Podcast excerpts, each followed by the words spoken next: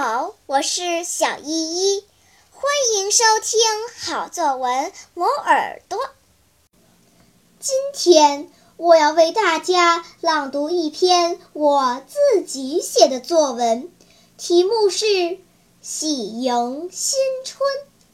春节是每个中国人千载不变的情节，过年了。家家户户喜气洋洋，张灯结彩，人们忙忙碌碌地穿梭于繁华的街道，看着琳琅满目的商品，提着大包小包的年货，脸上喜滋滋的，心里热乎乎的。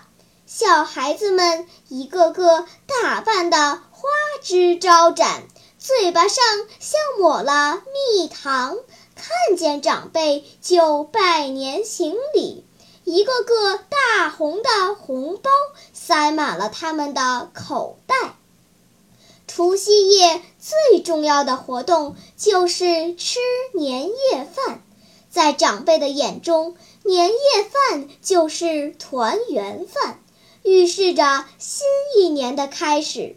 一切都要十全十美，不能有半点马虎。姥爷负责采购，姥姥掌勺，妈妈和爸爸打下手，大家分工合作。转眼功夫，色香味俱全的菜品和热气腾腾的饺子被一一端上桌。全家人端起酒杯，说着祝福的话语，每个人的脸上都洋溢着幸福和喜悦。那一刻，我真心为有一个美满的家庭而感到骄傲。吃过年夜饭，我走出家门，千家万户火通明。